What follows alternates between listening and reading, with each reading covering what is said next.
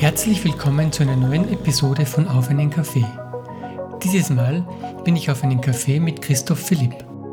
Christoph hat gemeinsam mit seiner Frau das Iberico, ein spanisch-portugiesisches Lokal, in der Chiemseegasse in Salzburg eröffnet. Christoph erzählt mir seinen Werdegang vom angehenden Juristen zum Musiker und von seinem Schritt in die Gastronomie. Außerdem erzählt er von seinen Reisen nach Portugal, von Tapas und Portwein und wie er seine Gäste kulinarisch verwöhnen will. Und jetzt viel Spaß beim Hören.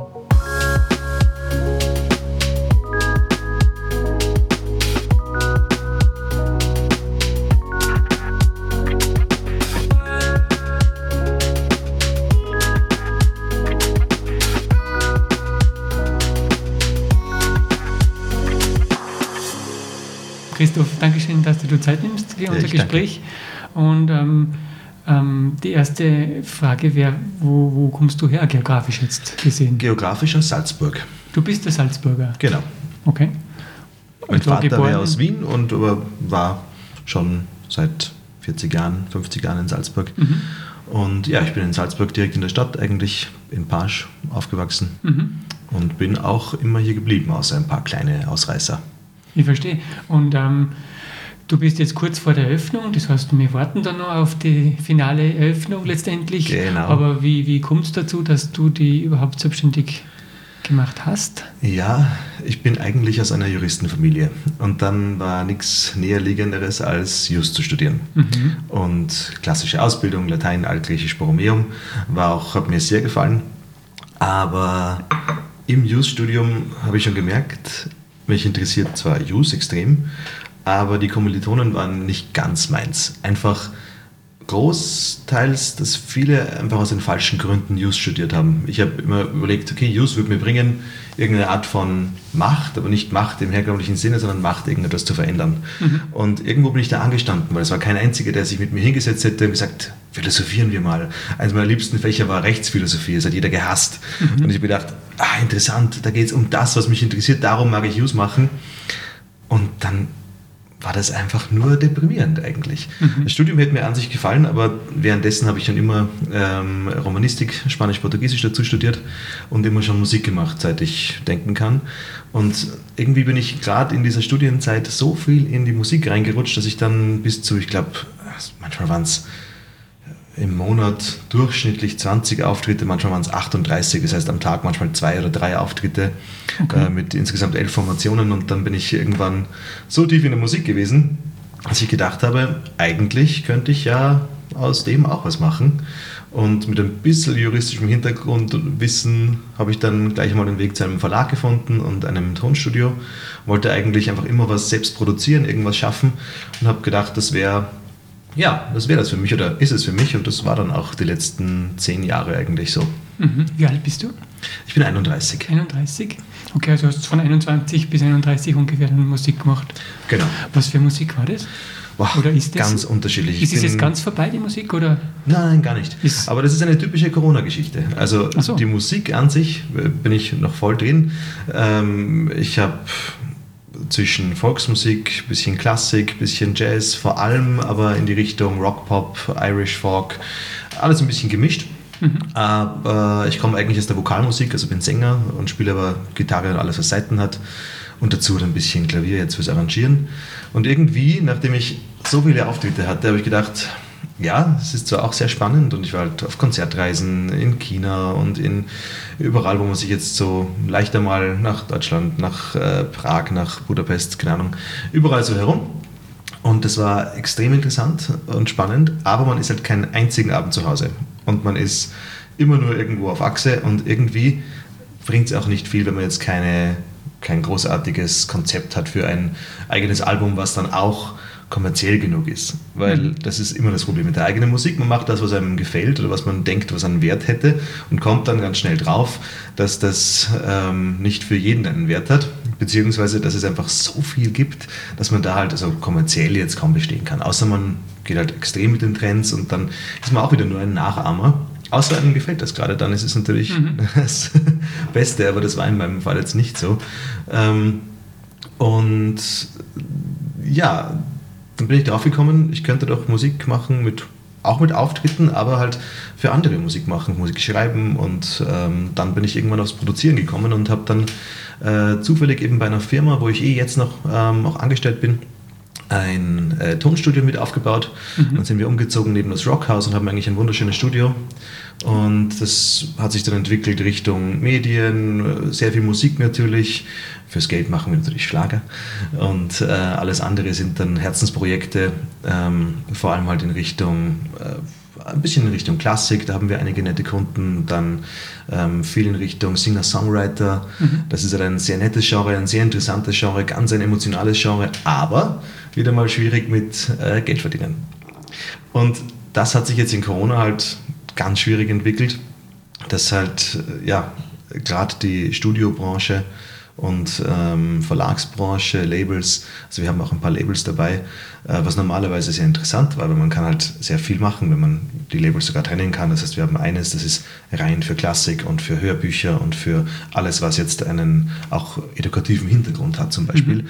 Und dann gibt es wieder Labels, die sind rein für nur Pop oder rein für modernen Pop oder rein für Schlager, äh, rein für Rock irrsinnig interessantes Feld, aber seit Corona fast unmöglich geworden, weil es auch nach Corona auch nach Corona. Also das, die größte, das größte Problem war eigentlich das: Corona-Hilfen sind ja gekommen an Firmen, die gesagt haben, ja, wir haben jetzt keinen Umsatz, klarerweise, das muss dann unterstützt werden.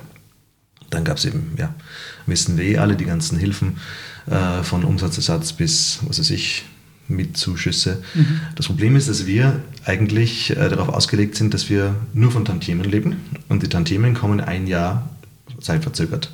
Das heißt, im Corona-Jahr, im ersten, haben wir unser komplettes Budget gehabt. Und dann ah, beginnt es, dass ein Jahr drauf, also dieses Jahr, wo wir unser Budget hatten, ähm, natürlich sind wir nicht förderwürdig, wenn wir ja genug Geld zur Verfügung haben und das mhm. kommt ja auch etwas rein. Und dann Themen von äh, Rundfunk und Auftreten und so weiter und ähm, alles andere, was halt noch Leistungsschutzrechte und so sind. Aber dann gab es ja keine Auftritte mehr. Dann gab es ja de facto ein halbes Jahr gar nichts. Hm. Und dann gab es zwar wieder ein bisschen was, aber so reduziert und ich glaube, mehr als die Hälfte ist abgesagt worden an Auftritten. Hm, ja, klar. Weil natürlich muss man schauen, wir haben viele Formationen, die zu siebt auftreten. Wenn da zwei krank sind, dann war es das.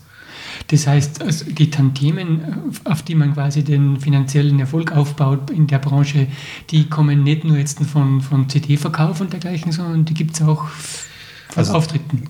Nur eigentlich. Nur eigentlich. Also okay. jeder Song. wieder ein falsches hat, Bild davon. Ja, also CD-Verkauf ist so gut wie nichts mehr. Mhm. Also CD sowieso nicht. Schallplatte Oder ist witzigerweise. Ja, also Online-Verkäufe, man muss eh nur sich selbst sehen. Ich habe ich weiß nicht, wann ich das letzte Mal was downgeloadet habe. Ich habe natürlich auch alle Streaming-Plattformen. Ich bin mhm. natürlich ein Dinosaurier, der Schallplatten kauft, aber nicht seit das cool ist, sondern immer schon. Und auch CDs kauft gerne, einfach um was in der Hand zu haben. Mhm. Aber wann hat man das letzte Mal einen Song downgeloadet?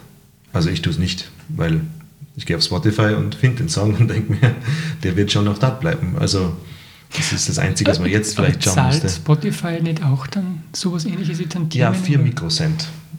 Okay. Aber erst, ich glaube, nach, ich weiß nicht wie viele Sekunden, 30 Sekunden. Das heißt, die ersten 30 Sekunden werden gar nicht gezahlt.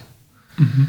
Das Problem ist aber oft gerade bei, ja, bei, Spot, also bei Playlists, wo man sich einfach herumschaltet, wenn man jetzt weiter steppt sozusagen, hat man mhm. den nächsten Song, wieder den nächsten Song, hört sich da 30 Sekunden rein, und es kann ganz oft sein, dass es halt die 30 Sekunden nicht erreicht und dann hat man gar nichts verdient an dem Song. Aber mhm. 4 Mikrocent, da muss man sich ausrechnen, wie viele äh, Views oder sagt man da Views? Mikrocent. Listenings. Die ja. da ganz neue Währung erfunden quasi. Also nagel mich nicht fest, zwecks Mikrocent, äh, vier, aber ich glaube, es ist so, ja, vier, irgendwas in die Richtung. Es ist jedenfalls ziemlich gering. Ich weiß es gar nicht genau. Mikrocent sind, müssten es eigentlich also für ein paar hundert Euro braucht man schon eine Million Aufrufe. Okay. Das geht sich dann das aus. Das ist eine Menge, ja. ja. Ah. Und viele kriegen das ja auch. Und man schaut, ja. wenn jetzt ein Song viral geht, gerade über TikTok, ganz interessant, jetzt gibt es ja neues Promoting über TikTok, ähm, dass man Songs versucht, möglichst dort halt in den Algorithmus reinzubringen und dann kommt der erst in die Radios später. Ja. Oder halt über Instagram oder was weiß ich. Oder sonst du hin, ja. Ja, schwierig. Und deswegen ist es ganz kompliziert, wenn wir eigentlich darauf angewiesen sind, dass Leute spielen, so, so viel wie möglich. Und dann macht man die AKM-Anmeldung und die verteilt dann zurück die Tantiemen. Und als Verlag bekommt man immer, das ist eigentlich in Österreich sehr fair geregelt, 33 Prozent aller Tantiemen, 33 Prozent kriegt die AKM und 33 Prozent der Künstler. Mhm. Und der Künstler ist halt der, nicht der Künstler unbedingt, also nicht der Artist, sondern der, der es geschrieben hat, also Text und Musik. Mhm. Interessant. Ja, und das ist seitdem schwierig gewesen. Und dann kommt dazu, dass natürlich ganz viele jetzt zu Hause aufnehmen, also wenn man jetzt das Tonstudio so nimmt. Ähm, und das ist zwar gut, dass Leute jetzt das können, weil die Technik ja wirklich viel besser ist. Man kann sich zu Hause in einen ruhigen Raum setzen und, oder in seinen Kasten einsingen und wird ein ähnliches Ergebnis kriegen, ähm, wie man es im Studio hat. Mhm. Trotzdem nicht ganz so gut wahrscheinlich. Also da gibt es schon Unterschiede, ob das Mikro jetzt 300 oder 3000 kostet. Aber, und vor allem der, der es mischt. Aber an sich kann man das schon zu Hause machen einerseits gut, andererseits schlecht für kleinere Aufträge. Ich verstehe, das heißt, ähm, seit Corona haben Sie quasi die Künstler ähm, technisch gebildet und sind ja, jetzt ja. mehr auf sich selbst angewiesen und brauchen das Studio nicht mehr so sehr? Technisch gebildet waren sie eh vorher auch schon, weil es einfach aber zu teuer sie ist. Halt. Für, jetzt tun sie es auch wirklich, ja genau. Ja. Es ist wirklich schwierig, aber ich verstehe es ja eh. Wer leistet sich ein Studio, wenn man sich das selbst eigentlich kaufen kann und dann sehr, sehr viel produzieren kann? Außerdem ist es auch so, wenn man größere Produktionen hat, also gerade ähm, die Majors geben ja auch ähm, Produktionszuschüsse ähm, für ihre Künstler oder zahlen halt Produktionen. Aber dieses Budget ist halt auch schon sehr gering geworden. Das ist, glaube ich, auf ein Drittel geschrumpft. Mhm. Aber auch weil es leichter ist zu produzieren, aber trotzdem würde man vielleicht manchmal gerne eine echte Gitarre einspielen und nicht unbedingt eine aus der Dose nehmen. Mhm. Gitarre aus der Dose. Ja, gibt's alles. Ja. Ja, also so war das eigentlich, genau. Die ursprüngliche Frage ist, genau, wir sitzen im Iberico genau. und eigentlich nicht im Tonstudio. Genau. Aber so hat sich entwickelt, dass es einfach, ähm, ich wollte immer schon, ich habe immer viel mit Gastronomie gemacht, nebenbei immer viel gekocht, ähm, immer viel, ähm, vor allem mit Wein halt experimentiert, gekostet und ähm, entdeckt und wollte immer schon irgendwas machen, gastronomisch. Mhm. Und ich bin es halt gewohnt, wir haben manchmal in der Woche zu Hause bis zu 80 Gäste, was schon ein bisschen verrückt ist für einen Privathaushalt.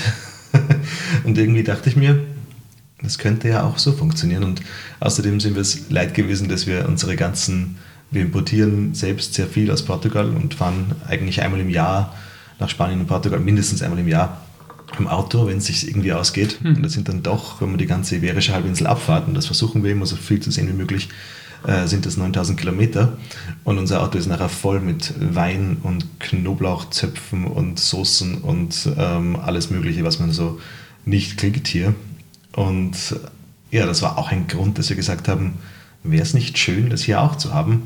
Und zwar nicht, weil man jetzt, jetzt unbedingt nur dabei an einen Urlaub denkt oder so, sondern weil es wahnsinnig tolle Produkte sind und die sind hier wirklich ganz unterrepräsentiert. Mhm. Du sprichst in der Mehrzahl. Bist du da allein in dem Lokal? Oder? Also meine Frau ist dabei in der Firma. Mhm.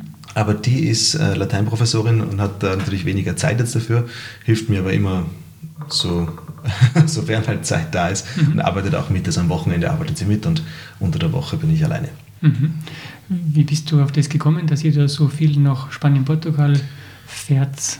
Ja, ich kenne es nicht anders. Meine Mutter hat irgendwann entschieden, als sie 17, 18 war, glaube ich, dass sie unbedingt mal ähm, weg möchte und hat dann in Salzburg den berühmten Padre des Freitas, einen äh, Brasilianer kennengelernt und der war ein Jesuiten-Padre ähm, mhm. und der hat in Salzburg extrem viele Leute zum Portugiesisch gebracht und hat dann, ich weiß nicht genau wo, eher an der Uni, glaube ich, einen Portugiesisch-Kurs gegeben und da haben sich dann ganz viele Freundschaften irgendwie, die sich auch bis jetzt gehalten haben, noch ergeben. Mhm. Meine Mutter war halt dann in äh, Lissabon auf Anraten vom Padre und hat dort dann in einer ganz wilden Zeit in Lissabon, da, waren, da war noch wenig, da war Portugal noch extrem weit hinten. Und Portugal hat ja auch danach eine schwierige Militärdiktatur gehabt und ähm, deswegen war es jetzt nicht so offen und ähm, war in vielen Sachen ganz, ganz, ganz ähm, ja, urtümlich geblieben. Also Lissabon war damals noch extrem wild und sie war dann sozusagen als einzige blonde Frau in Lissabon und hat dann äh, Sprachkurse gemacht. Und ja, als wir aufgewachsen sind, haben wir dann natürlich immer mit portugiesischer Kultur zu tun gehabt und auch mit spanischer. Mhm. Und ja, haben alle dann so peu à peu Portugiesisch gelernt und Spanisch. Also du sprichst Portugiesisch? Ja. Also, Gott sei Dank habe ich einen, ich glaube, ich habe keinen Akzent, das ist sehr praktisch, aber auch wieder schwierig, weil wenn ich mit Portugiesen rede, dann denken viele, ich wäre Portugiese, was zwar sehr, also da freue ich mich immer sehr, aber dann geht es so dahin, dass ich manchmal aussteige. mein Portugiesischkurs ist auch schon länger her, aber es reicht für das tägliche und für mhm. alles, was man so braucht. Die Sprache hat mich sehr beeindruckt. Ich war, ich war auch einmal dort in mhm. Portugal mhm. und die Sprache ist ähm, ja, also klingt sehr schwierig. Wunderschön. Ich glaube, es ist das portugiesische Portugiesisch für Österreicher ganz schwierig zu hören manchmal, mhm. Weil man nicht weiß, wann welches Wort anfängt und wann aufhört und weil der Dialekt so extrem ist, also die Aussprache. Ja. Wenn man jetzt einen Brasilianer hört, die singen richtig. Die zum Beispiel, ich mache mal ein Beispiel, ein Freund von mir hat eine Tochter, sie heißt Aurora und er ist Portugiese und ein Brasilianer würde sagen, ich habe eine Tochter, sie heißt Aurora. Eu tenho uma filha, se chama Aurora. Und ein Portugiese sagt, tenho filha, chama Aurora. Das ist einfach schwieriger zu verstehen, äh, wenn man Spanisch gewohnt ist. Viele lernen Spanisch hier mhm. und denken, sie könnten dann in Portugal Spanisch sprechen. Dann ist es ja auch nicht so einfach, weil die Portugiesen haben ein ähnliches Verhältnis mit den Spaniern wie wir zu Norddeutschen. Also zwar durchaus freundschaftlich, aber die Sprachen ja, divergieren ziemlich. Mhm, Man hat eine leichte Sprachbarriere. Mhm. Also die Portugiesen verstehen alles, was die Spanier sagen, aber die Spanier verstehen nahezu kein Wort. Mhm. Interessant. Ähm, wie bist du da zu dem Lokal gekommen? Ja, durch Zufall. Also ich bin mit äh, dem Geschäftsführer von der Firma, bei der ich jetzt bin, NF Media, ähm, durch die Kaigasse gegangen und habe gedacht, ja, wollte mal darauf ansprechen, dass ich halt auch ein bisschen eine Veränderung brauche oder immer schon mal was selbstständig machen wollte und mhm. ähm, die Musik zwar nach wie vor auch dabei bleibt, aber dass es einfach so schwierig ist, jetzt in, also in dieser jetzigen Musiklandschaft, ist es nicht mehr so lustig wie früher und einfach nur, also eher zu schwierig, als dass es dann auf längere Sicht ähm, wieder Spaß macht. Und Spaß sollte auch bei der Arbeit dabei sein, jedenfalls zu einem gewissen Teil. Ähm, ja, und dann war er eigentlich eh ähm, sehr begeistert und hat mit mir zufälligerweise ein ganz kleines Schild davor gesehen, vor dem, äh, in der Auslage hängend. Mhm. Wir haben sofort angerufen und äh, da war eine sehr nette Dame dran. Und ja, dann ging es los, dass wir ein bisschen verhandelt haben, weil es waren recht viele Interessenten an dem Lokal, weil die Lage wirklich ideal ist eigentlich und das Viertel ist auch immer netter, also da tut sich so viel. Und Gott sei Dank haben wir dann, ich glaube nach einem Monat dann schon das Okay bekommen. Eigentlich nur Zufall. Und ich wollte aber immer ins Kai-Viertel, weil als Salzburger finde ich, ist es eines der salzburgerischsten Viertel. Mhm. Da sind, klar, Touristen sind überall ein bisschen, aber gerade hier in den Seitengassen sind extrem viele Salzburger unterwegs. Und das finde ich so toll, dass Salzburger halt rausgehen und wirklich noch ihre Stadt haben. Weil Salzburg hat, finde ich, immer wieder ein kleines Problem, dass es für Salzburger oftmals nicht so viel gibt, gerade im Sommer. Im Sommer zum Beispiel frühstücken gehen wollen in der Salzburger Altstadt, ist nahezu unmöglich. Ja. Und das machen dann auch viele nicht mehr. Und ich wollte auch immer einfach ein Lokal haben, das für Salzburger ist, nicht für Touristen. Und vielleicht auch nicht ganz so von gastronomischem Konzept salzburgerisch sondern wirklich wie eine portugiesisch-spanische Bar. Mhm. Also da geht es auch sehr viel um Kultur, um Verständnis, sehr viel um Beratung, sehr viel um die Produkte. Und gerade äh, das ist halt, kommt oft zu kurz in der Salzburger Gastronomie, aber auch, weil sie so getrieben sein müssen, weil natürlich mit vielen Touristen, wenig Personal, kein Personal, das beraten kann. Was will man denn verkaufen, wenn das Personal selbst das, die Produkte nicht mehr wirklich kennt? Mhm. Und der Besitzer oder, oder halt der wirklich dahinter steht, hat nicht mehr die Zeit, zu den Leuten zu kommen. Und das ist gerade bei uns das, was wir bieten wollen. Ich meine, ich bin selbst da und wenn mich jemand fragt, ja, was soll es denn heute sein, dann werde ich ihm das ihm mehrere Auswahlmöglichkeiten geben und ihm zu jedem was erzählen können. Und da geht es ums Erlebnis und da geht es ums ähm, Verständnis für die Kultur und Verständnis für andere Produkte. Mhm. Genau. Verstehe. Das heißt, du wirst oder du bist äh, Vollzeit hier? Genau. Und im, im ähm, Tonstudio bist du? Bin dann ich dann Teilzeit. Teilzeit. Ja, wird ein bisschen und, ein Spagat. Ähm, die, das soll untertags geöffnet sein oder am Abend auch? Also es ist von 12 Uhr bis 22 Uhr. Okay. Also Immer Donnerstag, Freitag, Samstag. Mhm. Und Mittwoch ist nur für Verkostungsrunden, Feiern, Firmen mhm. und private Events. Mhm. Und im Augenblick wartest du noch auf die, auf die Genehmigungen. Genehmigungen, mehrere?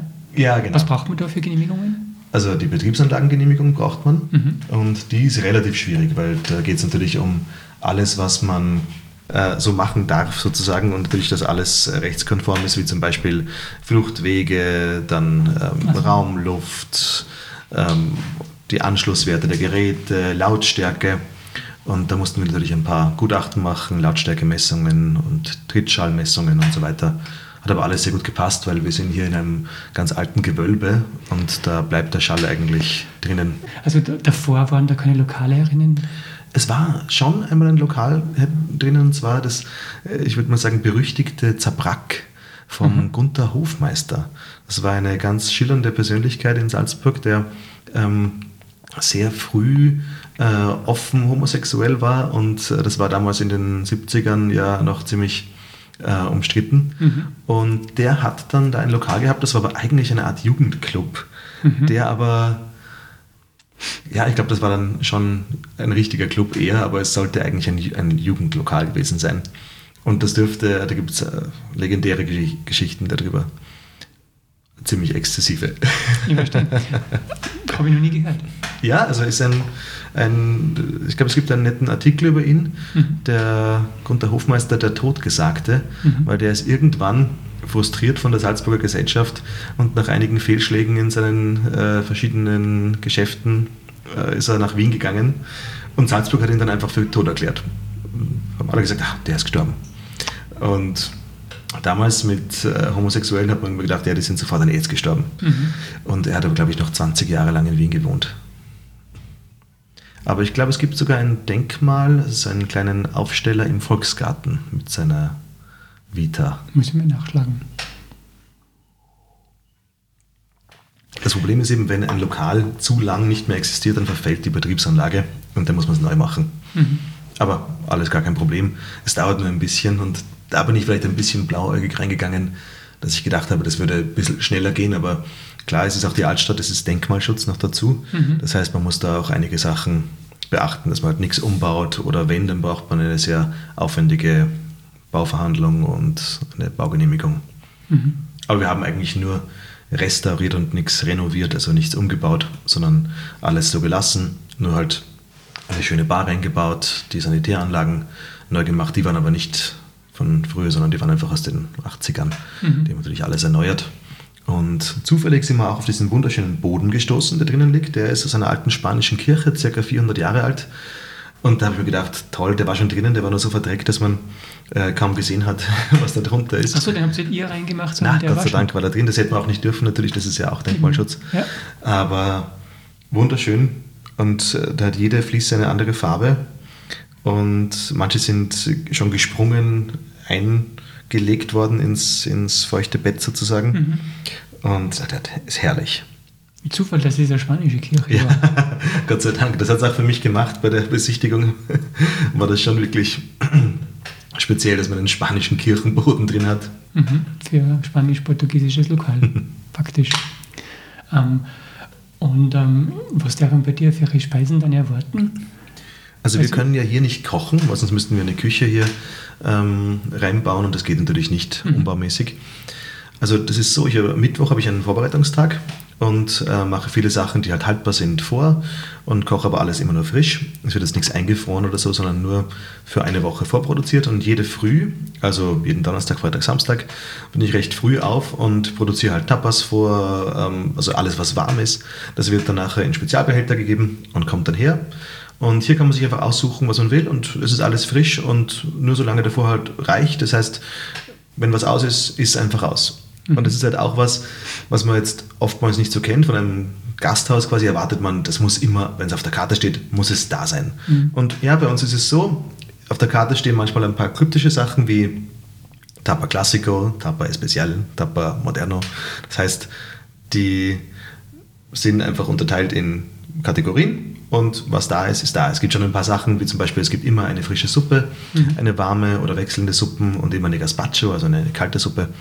Und immer Bifanas. Bifanas ist, äh, man könnte es übersetzen mit portugiesisches Schnitzelsemmel sozusagen, aber mhm. es ist ein bisschen aufwendiger. Es wird immer eine Woche eingelegt, ein Schweinefleisch in einem Vigna d'Aglio. Das ist eine ähm, Reduktion aus Paprika, Knoblauch und so weiter und Wein.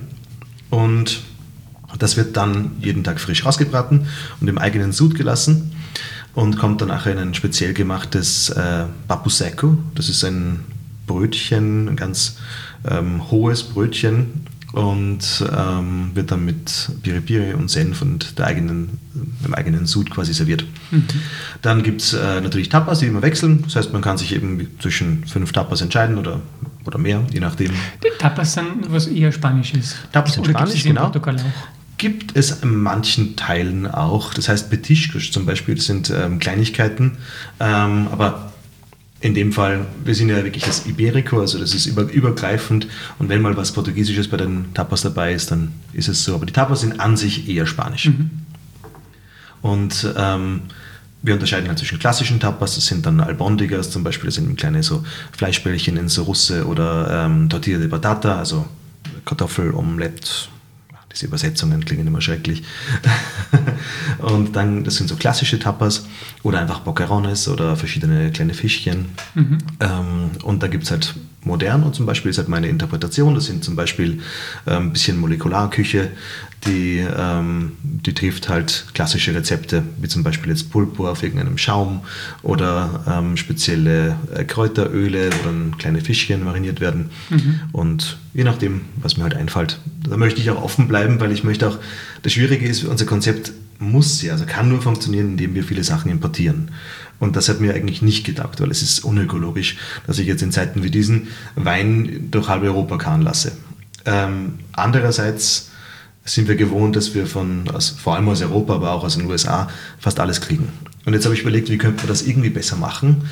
Und deswegen machen wir es so, dass wir die Paletten extrem ausnutzen. Das heißt, wir müssen ziemlich große Mengen beziehen.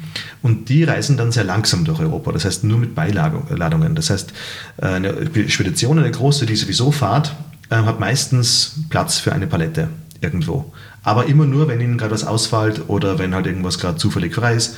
Und ähm, so reist es einfach ziemlich langsam. Das heißt, es kann sein, dass es zwei Wochen in Madrid gerade steht und eine Woche in Paris und dann kommt es irgendwann her. Mhm. Das heißt, ich kann manchmal warte ich zwei Monate auf eine Lieferung aber dafür reist es ein bisschen umweltfreundlicher.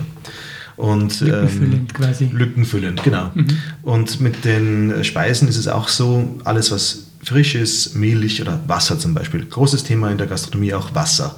Wasser nehme ich natürlich aus Österreich, weil es einfach besser ist als portugiesisches oder spanisches Wasser. Ähm, die haben zwar auch gute Quellen, aber ich finde es absurd, nur weil es nett ausschaut, eine Wasserflasche durch Europa zu karren genauso wie Fleisch, Milch, Eier und so weiter. Und da haben wir ganz nette ähm, Partner. Zum Beispiel, ich bin ähm, mittlerweile eigentlich befreundet mit der Frau Lettner von, äh, von der, der, Metzgerei Lettner. Mhm. Und die hat mir immer schon extrem tolle Sonderwünsche erfüllt. Und äh, von ihnen bekommen wir das ganze Fleisch. Das ist zwar ein bisschen teuer, als wenn man, teurer, als wenn man es irgendwo im Metro oder sowas kauft, aber halt auch besser. Und äh, ich glaube, dass wenn man das klug anstellt, ist es auch für den Kunden ein 10 Cent Mehrwert, also den man schmeckt mhm. und den sicher auch jeder bereit ist zu zahlen. Ähm, gleichzeitig kommen dann. dass die Kunden ja, bereit sind, das zu zahlen. Ich denke schon. Vor allem, wenn man weiß wirklich, wo es herkommt. Die Sachen sind hier, manche Gewürze kriege ich aus Portugal, die werden aber auch eben sehr schonend importiert. Und da habe ich Gott sei Dank einen netten Importeur, der in Deutschland sitzt mhm. und der hat ein riesiges Lager. Und der hat alle Produkte, die ich halt so kenne. Das Gute war, das war eigentlich recht nett. Das erste Telefonat war, ja, was brauchen Sie an Produkte? Und das ist mein Steckenpferd. Wenn ich in einem portugiesischen Supermarkt stehe, dann gehe ich zum äh, Gewürzregal und weiß genau, die 80 Gewürze brauche ich und die muss ich mich jetzt für ein Jahr lang eindecken. Und die haben das alles im Repertoire, das ist perfekt. Und ja, so Sachen kriege ich von denen. Mhm. Und ähm, alles andere wie Brot zum Beispiel kommt von den Unterbecks. Das ist in Seekirchen der Bäcker. Der hat auch zwei Geschäfte in Salzburg, ich glaube in der Panzerhalle und am Grünen Markt beim Wifi ich weiß nicht, wie der genau heißt, der grüne Markt. Ich nenne ihn immer kleiner grüner Markt. Diese kleinen grünen Standeln. Beim Wifi? Ja, im Andréviertel.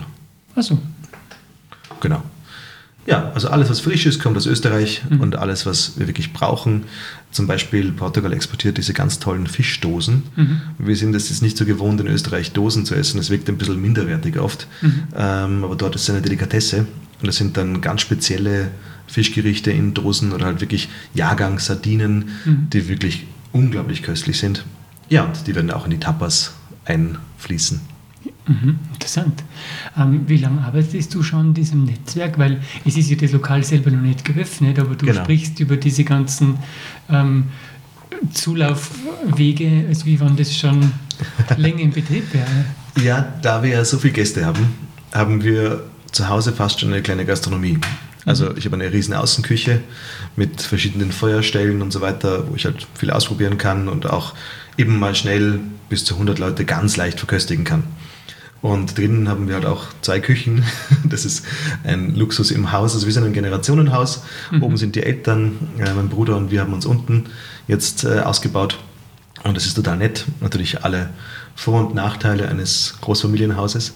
Aber wir sind eben insgesamt ähm, fähig, dass wir sehr, sehr schnell äh, Caterings machen können für manchmal auch hunderte Leute, weil wir halt bei so vielen Vereinen sind zum Beispiel. Wir sind bei den Pfadfindern, bei Elternvereinen, bei Sozialvereinen, Aktion Leben und äh, treten da immer irgendwie als Familie auf und catern das auch oft natürlich. Da gibt es alle möglichen Feiern mhm. und damit ein, natürlich ein, ein Verein ein bisschen Geld einspielen kann, ist am besten, wenn man zum Beispiel so Feste gibt. Und das haben wir, seit ich denken kann, immer organisiert und gemacht und außerdem haben wir selbst halt privat auch so viele Gäste und dann muss man schon ein bisschen überlegen, wo man die Sachen herkriegt. Natürlich.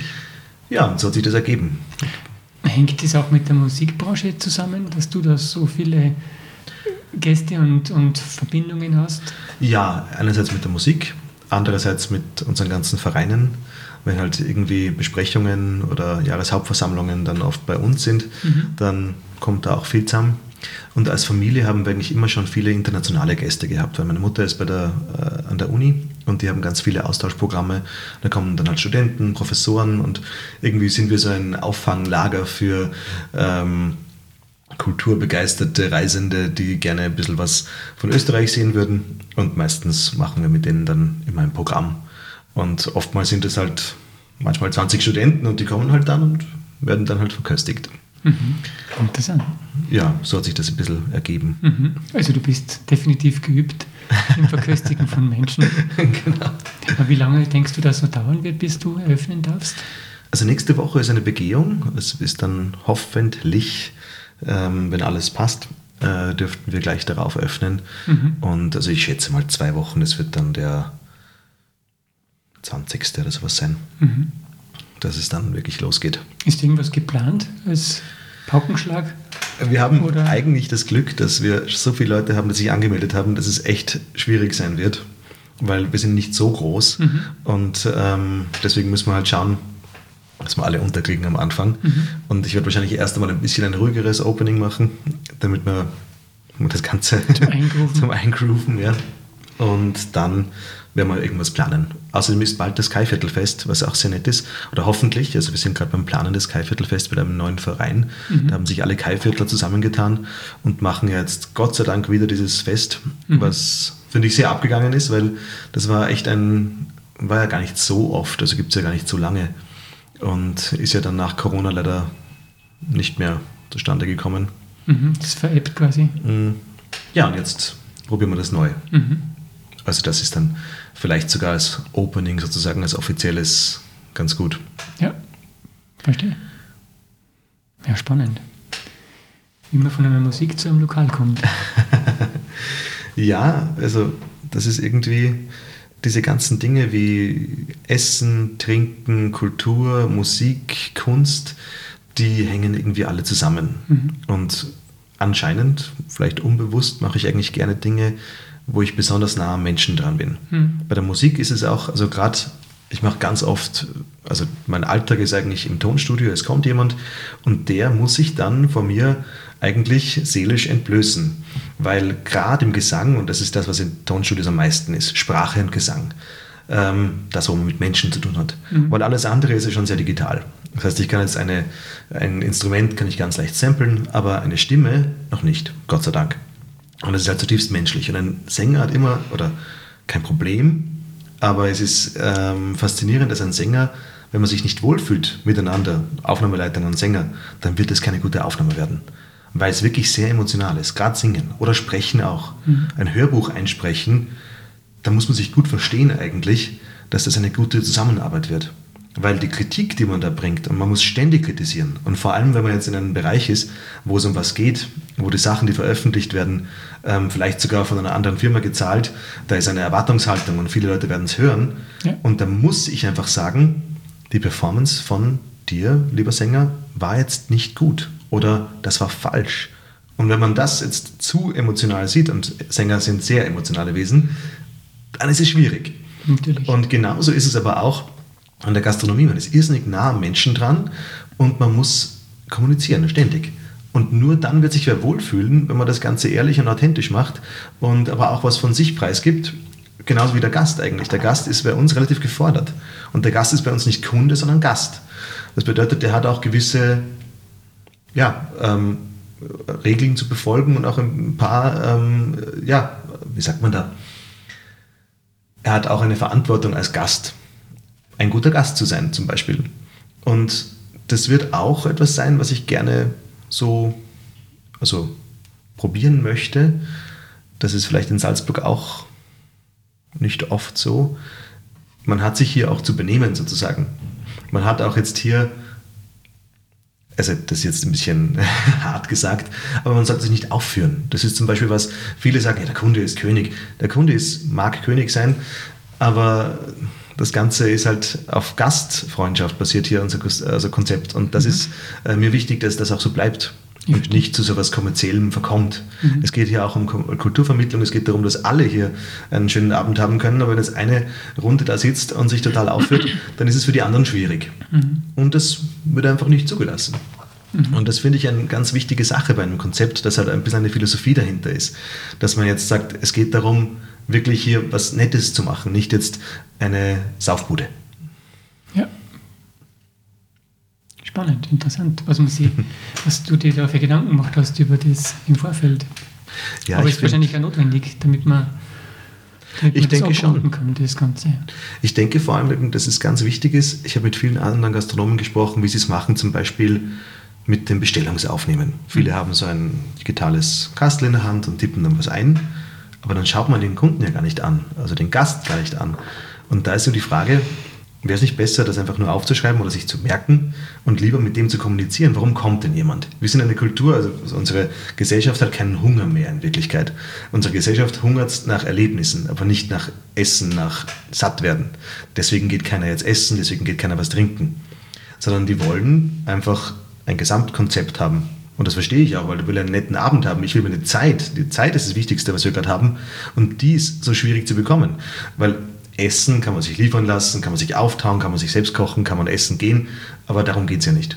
Ja. Es geht darum, eine nette Zeit zu haben. Genau. Und das geht nur, wenn das Gesamtkonzept passt. Mhm.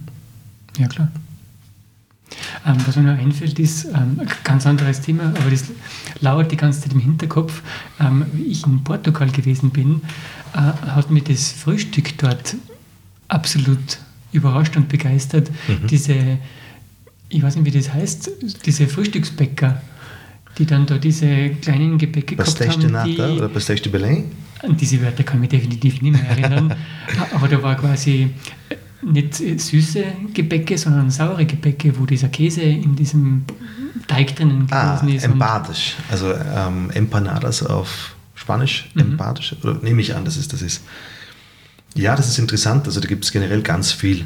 Portugal hat auch sehr gute Brote, finde mhm. ich. Also ganz anders als bei uns. Natürlich schon eher weiß, aber diese eingebackenen Sachen sind ganz interessant. Ja. Das sind entweder Salgados, heißt das. Das sind also salziges sozusagen, mhm. eingebackenes salziges. Das ist immer sauer. Das kann sein, dass halt ein Bacalhau, Stockfisch drin ist oder irgendein äh, Käse, Wurst, Gamba, ja. was weiß ich. Und das Ganze in einem Teig im Endeffekt. Genau, ja. Wie Topfentatschel, nur nicht süß eben. Ja, genau, ja. ja. Das war super. Super. Und was sicher auch ganz nett war, waren die Pastéis de Nata. Das sind diese kleinen Törtchen, die so eine Art ähm, Vanillecreme-Füllung haben. Ja, kann genau. Also die gehen auch wirklich sehr gut und sind auch ganz toll. Haben wir auch natürlich. Soll es jetzt auch geben? Ja, natürlich. Das muss fast sein. Also da fragen auch die Leute aktiv danach, mhm. weil das ist auch nett zum Mitnehmen für am Abend zum Beispiel. Man kann die auch, also wir haben es jetzt hier ähm, auch gefroren, damit man es mitnehmen kann. Zum Beispiel nach Hause am Abend als Nachspeise isst, das ist äh, ganz, ganz gut. Mhm. Ähm, machst du nur Musik? Also schreibst du nur Musik? Abgesehen ja, ja, davon, dass du im Tonstudio bist? Klar, aber eigentlich eher für mich. Nur für dich. Weil die Frage ist, man kann schon Dinge rausgeben, wenn sie einem sehr wichtig sind. Aber wozu? Wenn man jetzt nicht plant, dass man damit ja. Großes jetzt erreicht, sozusagen. Oder eine Live-Karriere jetzt hat. Mhm. Aber ich bewundere das immer sehr, wenn jemand das trotzdem versucht, mit der Musik, mit der eigenen Musik versucht rauszugehen und damit auch was zu machen. Mhm. Das Problem ist halt immer, und das muss man halt leider auch jedem erklären, es geht halt schon auch ums Geld. Man muss ja auch leben. Natürlich. Und das ist dann immer schwierig. Da muss man sich dann sehr sicher sein, dass man das schafft und muss irrsinnig dahinter sein. Aber ein extrem tolles Beispiel ist eine Sängerin, ähm, die hat, glaube ich, lange überlegt, soll sie das machen? Und die war extrem viel unterwegs. In, in Dublin hat sie gewohnt und in Paris und ist dann wieder nach Österreich gekommen und hat dort ganz viel einfach ihre, sich ihre Sporen verdient in der Straßenmusik. Die hat einfach geschaut, sie schreibt Lieder und probiert das aus und wie reagieren die Leute drauf. Und dann ist sie zu mir gekommen und wir haben ein Album gemacht, Amelie Tobienne heißt sie. Und jetzt ist sie in Wien und macht das wirklich sehr toll, aber ich habe noch kaum wen gesehen, der das so toll vertritt und gemerkt hat, ich muss was tun für meine Musik. Ich muss was tun für, ähm, damit ich mit meiner Musik, ohne Kompromisse, aber mit, wirklich mit meiner Musik auch was erreichen kann. Und viele verstehen das nicht, die geben ein Album raus und wundern sich, ja komisch, warum ruft keiner an? Warum werde ich nicht gebucht? Jetzt habe ich ein Album, das ist doch so toll und das ist die tollste Musik überhaupt, weil das ist ja meine und das ist so wunderbar. Mhm. Aber es ist extrem viel harte Arbeit dahinter, die keiner sieht. Sind Anrufe, es sind ähm, ständig Presskits schreiben und irgendwem schicken, es sind Veranstalter nachrennen, Bookingagenturen, für kein Geld irgendwo auftreten, für wenig Geld irgendwo auftreten, für so viel Geld auftreten, dass man sich gerade den Zug hin und zurück leisten kann. Und das hunderte Male bis man schafft, dass man irgendwas mal macht, was auch ein bisschen was abwirft. Weil normalerweise investiert man das eh sowieso sofort wieder rein. In Werbung, Marketing, in Instrumente, in Zeit, die man braucht, um Songs zu schreiben, um Sachen auszumachen. Also das ist. Und die macht das wirklich so toll. Das ist eine der wenigen, wo ich sage, wirklich unglaublich. Man sieht, wenn man selbstständig sein will, egal mit was, ist einfach irrsinnig viel Arbeit dahinter. Aber die muss einem Spaß machen und die muss man einfach wirklich dran glauben und muss die durchziehen und dann kann das was werden.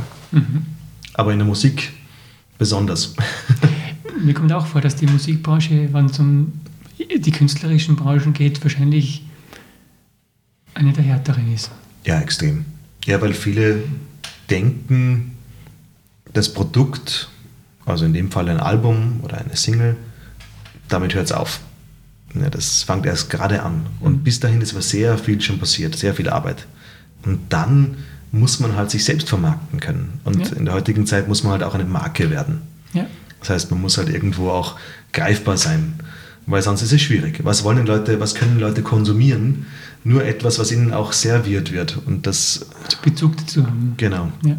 Und halt auch erreichbar ist. Wenn man jetzt äh, zu wenig Werbung hat, kann man noch so gut sein, aber es wird dann keiner hören. Ja. Nur durch Zufall kann funktionieren, aber meistens halt nicht. Zufall ist ein schlechter Ratgeber, ja. Mhm. ja. Okay, nee, dann ähm, wünsche ich dir auf alle Fälle viel Erfolg. Dankeschön. Dass es in zwei Wochen wirklich funktioniert. Und ich werde bestimmt einmal vorbeikommen. Ja, freue ich mich auf einen guten Wein. ja, genau. Auf einen portugiesischen Wein. Ähm, der Portwein ja. Ist ja portugiesischer Wein, nicht? Oh ja. Also wir Aber haben das generell. Ist ja eher was Süßeres, oder? Das ist ein Digestiv, genau. Das ist dann wirklich zum Abschluss mhm. und ist ja ein bisschen stärker. Da muss man ein bisschen aufpassen, weil ja, der die ist haben ja halt dann doch. Ja, ja, also der hat schon ziemlich, der wird natürlich auch mit Alkohol die Fermentation gestoppt. Mhm. Das heißt, der hat dann einen höheren Alkoholgehalt als ein Wein. Und was auch sehr interessant ist, also die Portweine, das ist eh ein interessantes Thema. Die sind früher hat man Portwein getrunken, vor allem Engländer zum Beispiel. Engländer haben sich eingekauft in Portugal, riesige, wunderschöne Weingüter gekauft und den Portwein in die ganze Welt exportiert. Und jetzt ist es seit ja, ein paar Jahrzehnten schon im Marketing eingeschlafen. Es ist nicht mehr unbedingt cool, einen Portwein zu trinken gerade. Aber das versuchen wir auch zu ändern. Es gibt auch so tolle Portwein-Drinks zum Beispiel. Und viele, die es dann Kosten und meistens hatten sie noch keinen Portwein oder höchstens einen aus dem Supermarkt, der eigentlich maximal zum Kochen ist. Ähm, oder ja, da bin ich vielleicht ein bisschen unfair, aber es ist halt kein, keiner, den wir hier anbieten. Mhm. Und das ist dann faszinierend, denen zuzuschauen, weil die sagen, Wahnsinn, so viel Geschmack und eigentlich ist es ja ein Wein, also das ist kein Likör, sondern es ist ein Wein. Mhm. Wunderbar. Mhm. Aber was wir ganz interessant haben, wir fahren ja, also ich kenne, glaube ich, Portugal besser als äh, Österreich, weil wir halt jedes kleine und noch so kleine Kaff anfahren und dort halt irgendwas anschauen oder irgendwas ausprobieren. Einen speziellen Käse und, oder einen speziellen Wein und jede Ortschaft hat eigentlich kulinarisch irgendwas, worauf sie sehr stolz sind. Die einen haben den Käse und da gibt es dann wirklich in jedem Geschäft diesen Käse, aber nicht zu touristischen Zwecken, sondern einfach, weil die den selbst essen. Mhm. Und die Portugiesen sind da so lustig, die haben kein so aggressives Marketing, sondern da weiß jeder Portugiese, ich will einen guten Vinho Verde, dann muss ich in den Minho, in den grünen Norden, und dort gibt es die fantastischsten Vinho Verde. Also Vinho Verde, grüner Wein, ganz ein leichter Wein, der ist wirklich, manche haben nur 9%, was extrem angenehm ist, wenn es extrem, wenn es heiß ist. Mhm. Man trinkt einen Wein und hat jetzt keinen 14%igen. Und ähm, da haben wir im Minio ganz nette kleine Produzenten und kriegen halt den Wein, den wir dort auch trinken, den hier keiner kennt und den auch in Portugal nicht alle kennen, weil die einfach kein Marketing betreiben so, so wie wir es kennen. Mhm. Und äh, besonders, also stolz sind wir eigentlich auf unsere Beirada Spumante. Das ist ein Schaumwein nach dem ähm, Champagnerverfahren, ganz, ganz hochwertig, aber eben kein Preis eines Champagners, und viel interessanter, weil das sind alte autochtone Trauben, die die verwenden. Portugal hat eigentlich eine der größten Anzahl an autochthonen Trauben, also autochthonen, also Urtrauben, die nicht verschnitten wurden, mal nicht neu gekreuzt wurden, sondern mhm. die wirklich in der reinen Form äh, noch vorhanden sind. Und die machen wahnsinnige Schaumweine draus. Nur in der Gegend hinter Coimbra, zwischen Coimbra und Porto. Mhm. Und das ist großartig. Also jeder Champagner kann man stehen lassen. Und was wirklich nett ist, dass es halt auch ja, für alle Preisklassen also verfügbar ist. Ein Student kann genauso äh, kommen und kann zu viert eine Flasche Wein trinken, auch mal um zwischen nicht, 16 und 25 Euro. Das heißt, das ist jetzt für Salzburg, glaube ich, kein großer Preis für eine Flasche Wein zu viert. Mhm. Ähm, und das geht sich trotzdem eigentlich aus, weil es ein fantastischer, also fantastischer Wein ist. Trotzdem, also die gibt es natürlich in allen Ausführungen, in allen Preisklassen, aber ich versuche halt, dass es auch für die Studentengruppe nett ist und nicht nur für jetzt edle Weintrinker. Die kommen genauso auf ihre Kosten. Aber man kann jetzt auch als nette Gruppe an Jugendlichen oder Studenten kommen und mal was kosten, ohne dass man gleich arm ist danach. Mhm. Schade, dass da keine, Bühne ist oder, oder dergleichen. Ja. Schauen wir da hin, weil das. Das wäre total nett. Das wäre total nett. Ja. Ist nur leider wahrscheinlich ähm, genehmigungstechnisch nicht möglich. Ist wahrscheinlich schwierig, ja. Ich meine, vielleicht wird später mal, oder vielleicht können wir mal Outdoor-Events machen. Das habe ich auch jeden, auf jeden mhm. Fall geplant, dass man einfach zum Beispiel jetzt äh, ein Outdoor-Konzert hat und gleichzeitig vielleicht ein bisschen Ramon kostet. Wir haben so tolle Ramones direkt aus ähm, aus Montanches zum Beispiel. Das mhm. ist wirklich was ganz Großartiges. Und einfach eine Verkostung macht, nebenbei Live-Musik hat. Wir haben ja Gott sei Dank gute Kontakte zu vielen Musikern, die auch interessante portugiesische und spanische Sachen machen. Mhm. Ähm, ja, ja, deswegen frage ich, oder deswegen sage ich das, weil deine Leidenschaft von Musik verbunden mit der anderen Leidenschaft wäre natürlich. Ja, momentan sind wir jetzt einfach auf die Hintergrundmusik ähm, hier angewiesen, leider. Ja. Aber die wird auch ganz nett. Also es gibt dann eigentlich täglich ein bisschen Kultur, mhm. nicht zu viel. Also der Fado kann schon schwer werden, die portugiesische Musik, und der Flamenco kann dann sicher auch einigen zu viel werden. Mhm. Aber es wird immer wieder einfließen. Das ist ja. einfach ein bisschen, und für Interessierte wird sowieso alles aufgelegt. Mhm. Ja, Was halt wirklich nett wäre, also es bräuchte eigentlich gar keine Bühne. Wir haben die, die Möbel sind eigentlich so, wie ich es immer wollte, wie es auch in Spanien ist massive Eiche.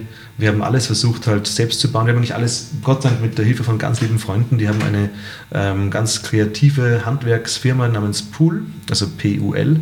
Und die machen mit uns eigentlich Gott sei Dank jede Schandtat. Das heißt, die haben uns die Bar mit uns gebaut und wir haben das Holz einfach nur roh gekauft und sie haben alles rundherum ähm, für uns auch entworfen gemeinsam. Und ich bin ständig irgendwie nur zwischen Studio und der Werkstätte und dem Iberico hinter, hin und her. Und bis 11 Uhr muss man alles reinliefern. Das heißt, wir sind immer nur schnell in der Früh liefern, dann wieder was abholen, dann wieder alle Stühle weg, wieder neu restaurieren versuchen. Und mhm. Das ist alles eigentlich so ein bisschen Marke Eigenbau. Mhm. und vieles einfach auch wiederverwendet wird. Die, ähm, die Gestelle sind aus, die Tischgestelle sind aus Föslau, die sind seit 1900 in irgendwelchen Cafés unterwegs und sind echt ganz nett restauriert jetzt. Und die Tische sind einfach genau nach den Maßen und Form und Haptik, wie wir es wollen. Das ist ähm, auch nicht irgendwie eingelassen mit irgendwas lackiert, sondern das ist nur mit Leinöl behandelt. Das wird zwar irgendwann so Ringe vom Wein haben, aber da kann man sicher 500 Mal noch drüber schleifen. Also mhm. Es wird leben. Mhm. Interessant. Ja, nochmal danke ja, für danke die Zeit und für das Gespräch. Ich, ich bin danke dir. auf die ersten Verkostungen erinnern. Wunderbar. Dankeschön.